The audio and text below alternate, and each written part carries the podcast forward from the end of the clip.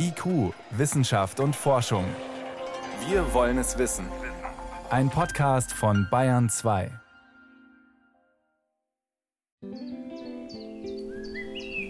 Ein sonniger Nachmittag Ende April. Ein kleiner begrünter Innenhof mit Hochbeeten, in denen Kräuter und Blumen wachsen. Im Gehege daneben liegt ausgestreckt ein großes Kaninchen. Zwei andere hocken mümmelnd daneben. Weiter hinten gibt es noch einen Stall mit Hühnern. Und zwar arbeiten wir hier ganzheitlich naturtherapeutisch. Zum einen tiergestützt mit drei Kaninchen, das sind drei deutsche Riesen, die sind jetzt ein bisschen über ein halbes Jahr alt, die wachsen noch. Und dann haben wir noch acht Hühner. Katrin Wachholz ist Krankenschwester und ausgebildete Fachkraft für tiergestützte Therapie. Sie arbeitet im Berliner Theodor Wenzel Werk, das auch eine Psychiatrie beherbergt.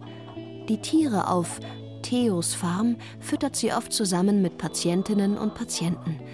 An diesem Nachmittag ist Lisa das erste Mal dabei. So, Mädels. Jetzt gibt's Futter. So, und dann einmal hier einfach nur hinhalten, wie beim Pferd füttern. Tiere als Therapeuten. Wenn Tiere Seelen heilen.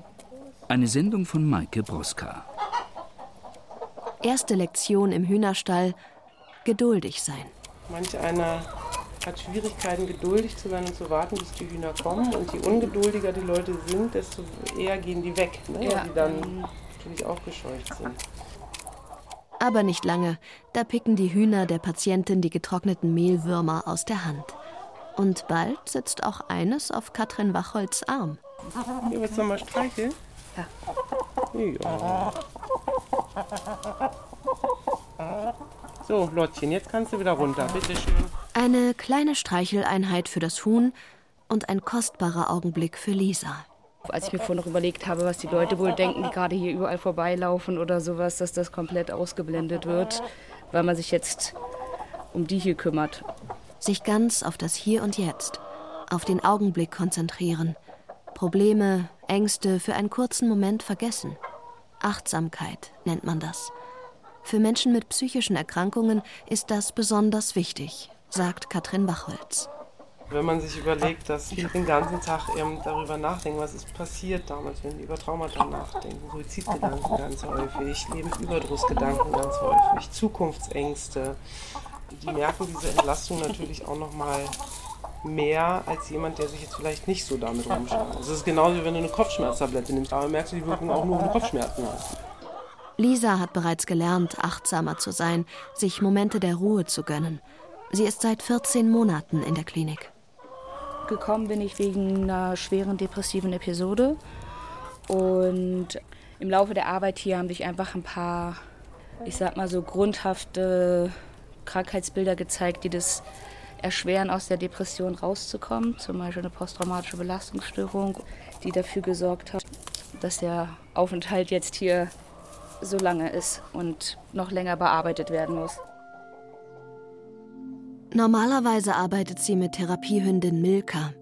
Lisa wirft Bälle für den schokoladenbraunen Labrador oder bringt ihm Dinge bei. Beides erfordert volle Konzentration. Wenn ich Bälle werfe mit Milka und sie ist total aufgeregt und irgendwann sehe ich dann, dass sie sich hinlegt. Das heißt, ich muss achtsam sein, dass sie nicht überfordert wird und ich muss natürlich gleichzeitig auch darauf achten, ob mein Arm sich demnächst verabschiedet. Und wir haben immer danach, das hat mir fast am meisten Spaß gemacht, immer noch so einen Auslauf gemacht, einfach noch danach weiterzulaufen.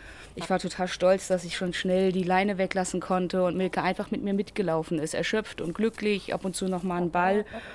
Diesen Aha-Moment zu haben, ganz plötzlich, Mensch, die letzten 20 Minuten waren alle Probleme völlig egal, zeigen mir, es ist möglich. Es ist noch nicht alleine möglich und es ist vielleicht auch erst nur in diesen 10 Minuten möglich, aber es ist mal wieder möglich. Also das, was man immer erhofft durch extra Medikamente oder durch Schlaf oder sowas, kann man auch mit 10 Minuten sich auf den Hund konzentrieren, erreichen.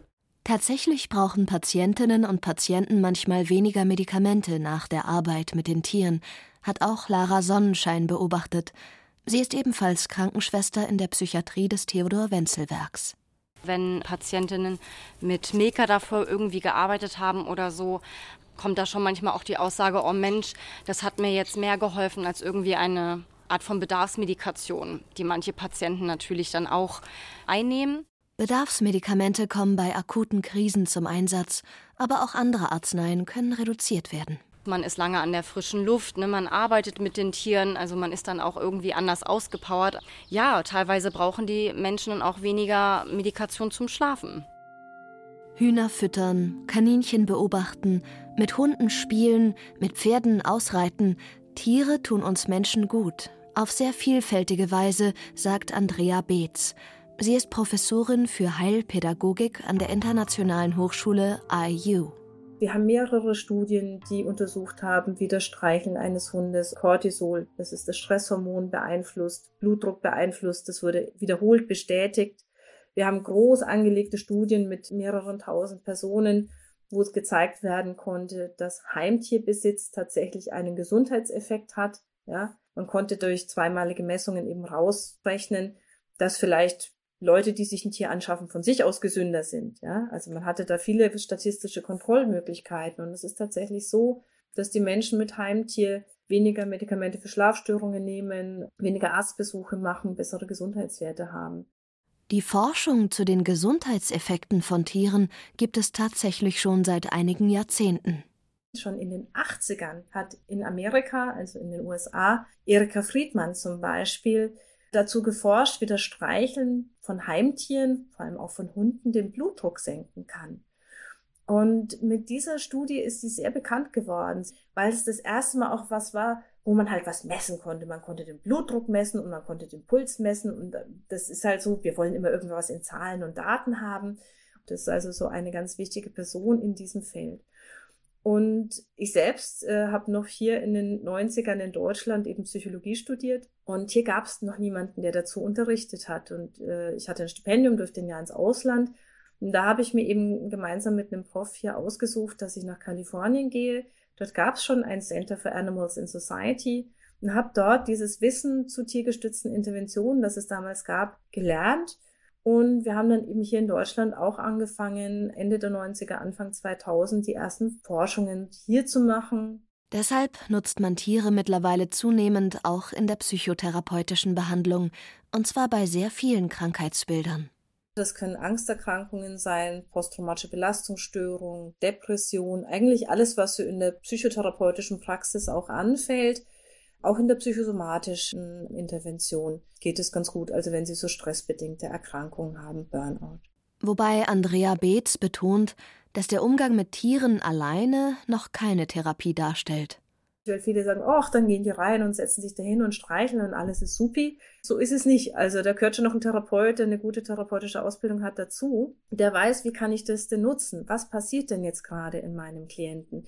Das heißt, sie brauchen immer einen ausgebildeten Therapeuten, Pädagogen, der das Ganze anleitet. Und das Tier ist sozusagen Unterstützung oder maximal Co-Therapeut. Der Umgang mit Tieren senkt aber nicht nur den Cortisolspiegel, also das Stresslevel, sondern kann helfen, eine vertrauensvolle Atmosphäre zu schaffen.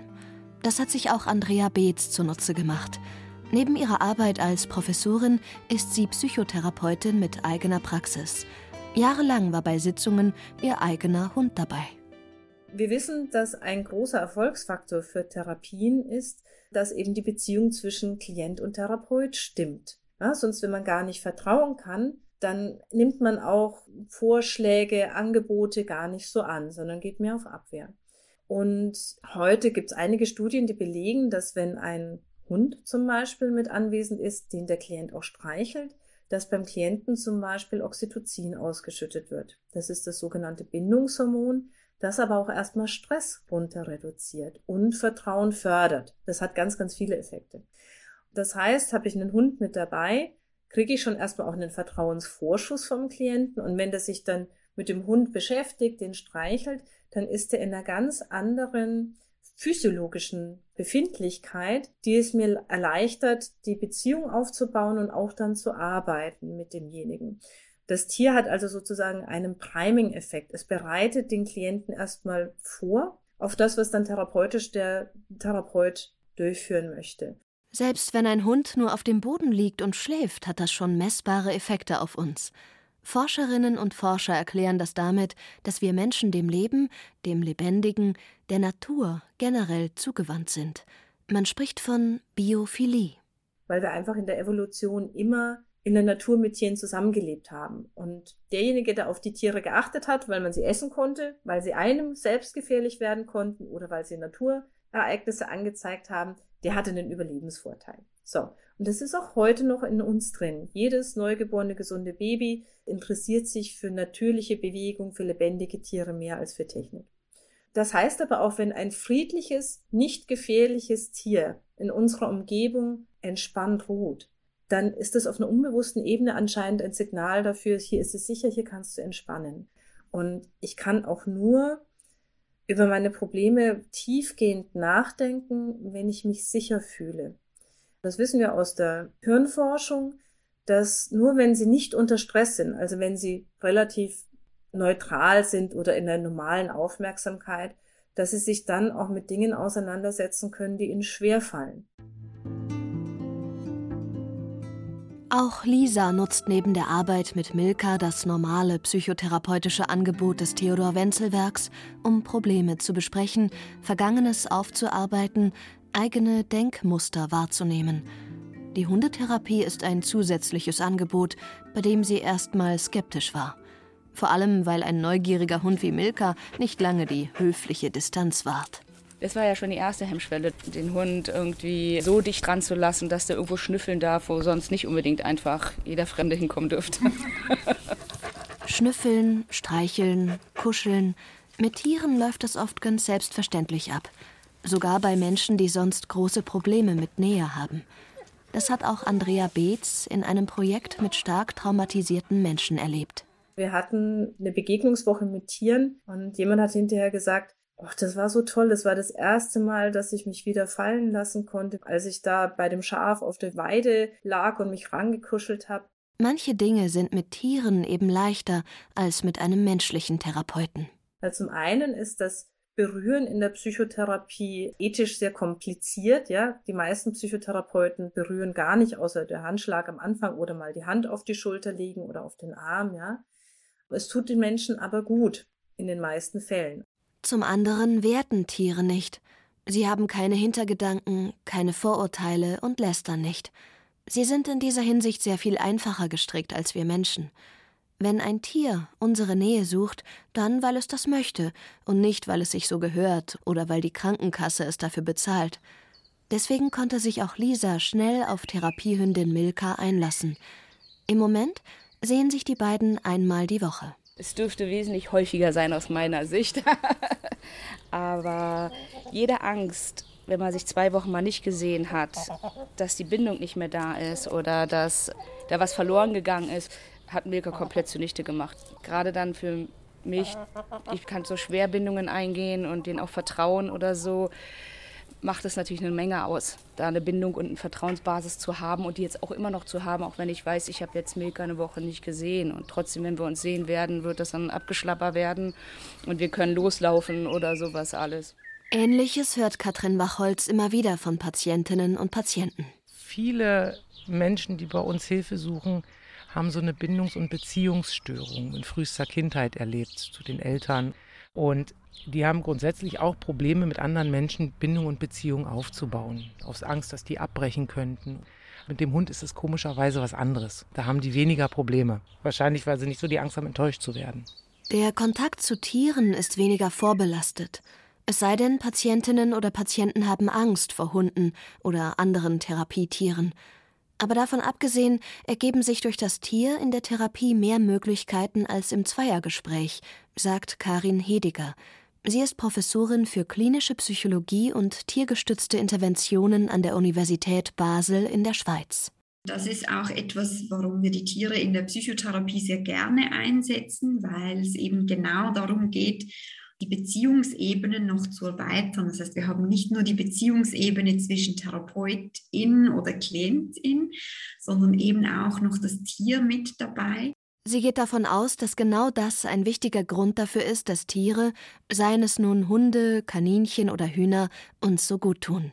Wir Menschen sind soziale Tiere, hochsoziale Tiere. Wir brauchen den sozialen Kontakt und den sozialen Austausch. Und wir können eben nicht nur Kontakte und Beziehungen zu Menschen aufbauen, sondern auch zu Tieren.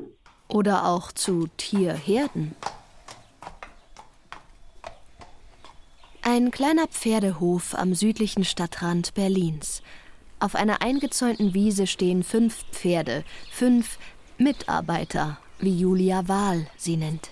Die leben hier eben im Herdenverband, im stabilen Herdenverband mit fünf Pferden und im Offenstall. Also das ist uns natürlich auch ganz wichtig, dass wir auch unseren Mitarbeitern einfach auch ein gutes Umfeld schaffen und dass die natürlich auch einfach ihr normales ähm, Leben führen dürfen, weil sie haben dann ja wirklich auch wichtige Aufgaben und umso wichtiger ist es, dass natürlich auch die ein gutes Leben haben. Julia Wahl ist Psychotherapeutin und Reittherapeutin. Sie arbeitet mit ihren Klientinnen und Klienten häufig auf der Pferdekoppel weil wir ja letzten Endes alle Dinge, die wir auch in der Psychotherapie machen, einfach hier raus verlagern können. Heißt, wir sitzen einfach da zwei Stunden auf der Weide und besprechen Themen gemeinsam. Insofern kann man es ja auch so anpassen, was dann der jeweilige Klient eben im Rahmen der Reittherapie braucht. Pferde sind äußerst sensible Tiere, deshalb eignen sie sich sehr gut für die tiergestützte Therapie weil die Flucht- und Herdentiere sind. Das heißt, die haben eine ganz, ganz hohe Sensibilität für Atmosphäre, für Stimmungen, für wie geht es denn hier allen. Und dann aber eben auch so ein Kümmerreflex eben in ihrem Herdenverhalten. Das heißt, die nehmen dann eben auch so Stimmungen auf, wie da passiert gerade ganz viel und kommen dann. Julia Wahl behandelt unter anderem Klientinnen mit posttraumatischer Belastungsstörung aufgrund eines erlebten Traumas. Das können Naturkatastrophen gewesen sein, ja, das kann Erdbeben gewesen sein und dann verschüttet sein oder so. Ähm, das können aber natürlich eben auch menschengemachte Traumata sein, wie Gewalterfahrungen, sexueller Missbrauch. Die Folge des Traumas ist, dass ihre Klientinnen ständig in Alarmbereitschaft, ständig hypererregt sind. Zum Teil haben sie auch Flashbacks an das traumatische Erlebnis. Dabei treten ganz plötzlich und unerwartet Erinnerungen an das Geschehene auf. Ausgelöst durch Dinge, die sie oft gar nicht benennen können. Das können Gerüche sein, das kann ein Mini-Geräusch sein oder so, dass sie sich gleich wieder so fühlen, als wären sie wieder in der Traumasituation. Verbunden oft mit dem Gefühl, hilflos ausgeliefert zu sein, nichts dagegen tun zu können. Da können wir die Pferde natürlich einfach gut nutzen, wieder auch Vertrauen zu entwickeln. Die Pferde sind da sicherlich besondere Therapietiere, weil sie eben die zusätzliche Möglichkeit haben, zu tragen, den Menschen wirklich real zu tragen. Das geht aber natürlich oft stufenweise, also erstmal eben ganz viel Vertrauensaufbau am Boden, durch Putzen, das ist eigentlich immer so einer mit der ersten Schritte. Aber auch wenn ein Ziel der Therapie sein kann, sich dem Pferd komplett anzuvertrauen, sich von ihm tragen zu lassen, das Reiten steht nicht an erster Stelle.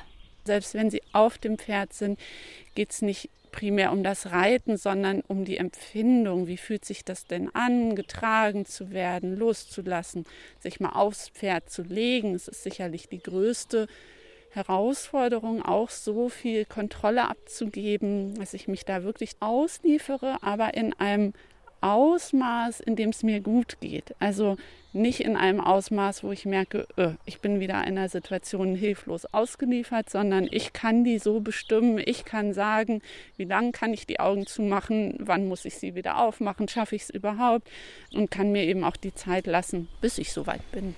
Manchmal beobachtet sie die Pferde mit ihren Klientinnen aber auch einfach nur. Wie nehme ich denn die Pferde wahr? Warum habe ich ein Lieblingspferd? Warum kann ich mit einem vielleicht gar nicht so viel anfangen? Was hat das mit mir zu tun? Das Beobachten der Tiere, wie gehen sie miteinander um, welche Rollen übernehmen sie in der Herde, kann helfen, das eigene Leben zu reflektieren. Denn auch bei Pferden gibt es oft einen Kümmerer, einen Clown und einen Chef. Der muss übrigens nicht unbedingt das größte oder kräftigste Pferd sein. Es kann im Zweifelsfall ein Shetland Pony sein, was eine ganze Herde anführt. Wenn das sagt, ich weiß, wie es geht, dann sagen auch die anderen, okay, das scheint hier irgendwie sicher zu sein. Also sie werden es auch mal prüfen und so, ne? aber da macht es eben wirklich auch nicht die Größe aus. Sondern wie gut das Pferd dafür sorgen kann, dass sich alle in der Herde wohl und sicher fühlen. Selbst Julia Wahl ist manchmal noch beeindruckt, wie feinfühlig die Pferde solche Stimmungen wahrnehmen können. Bei anderen Pferden, aber auch bei Menschen. Ein Erlebnis ist ihr besonders in Erinnerung geblieben.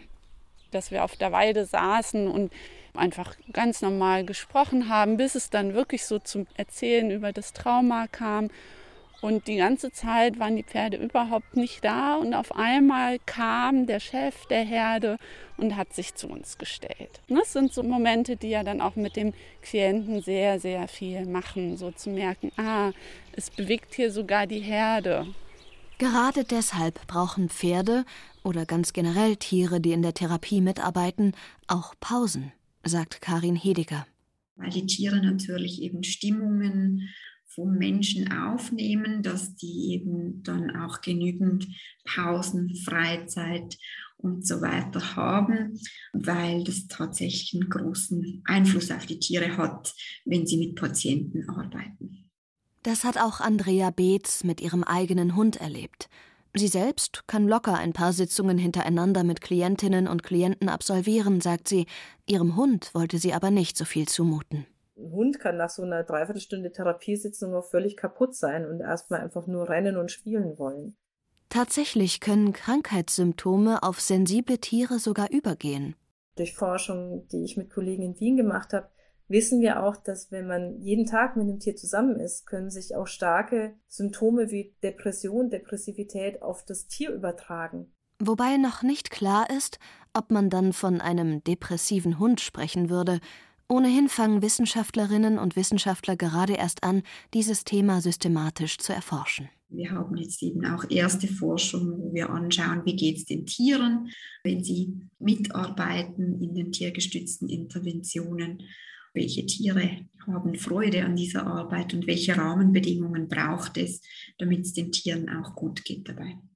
Manches hat sich aber bereits verändert, einfach weil man heute generell sensibler ist im Hinblick auf das Tierwohl.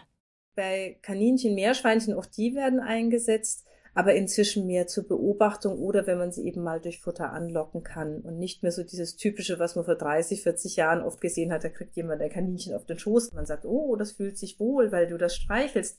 Dabei sitzt das Kaninchen nur in Schreckstarre da und denkt sich, oh Gott, hoffentlich ist das bald vorbei. Von Hühnern weiß man bereits, dass es sehr stressresistente Tiere sind, sagt Katrin Wachholz. Tatsächlich ist es auch auf Theos Farm nach der ersten Aufregung wegen der fremden Besucher sehr schnell ruhig geworden.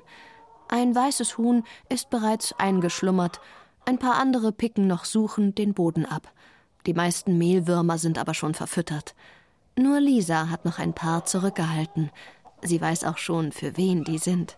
Das eine Huhn da hinten, was, glaube ich, am wenigsten bekommen habe, das kreist schon die ganze Zeit in meinem Kopf, weil ich denke, das bisschen, was ich noch habe, versuche ich dem Huhn nachher noch irgendwie in den Rachen zu stopfen. So kann einem der Umgang mit Tieren vielleicht auch Wünsche oder Bedürfnisse aufzeigen, die einem vorher gar nicht so bewusst waren.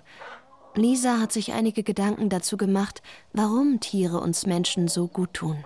Ich glaube, wofür wir Menschen einfach gut geschaffen sind, wir sind eigentlich gerne fürsorglich.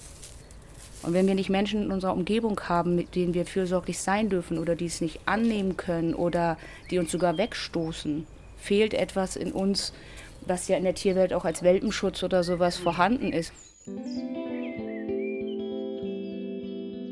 Fürsorglich sein, sich tragen lassen, angenommen werden, wie man ist. Die Beziehung zu Tieren ist etwas ganz Besonderes. Eigentlich kein Wunder, leben wir Menschen doch seit Urzeiten aufs engste mit ihnen zusammen. Und doch entdeckt die Wissenschaft gerade erst, wie vielseitig diese Beziehung ist, auf wie vielen Ebenen Tiere uns berühren können, gerade in Zeiten einer Krise.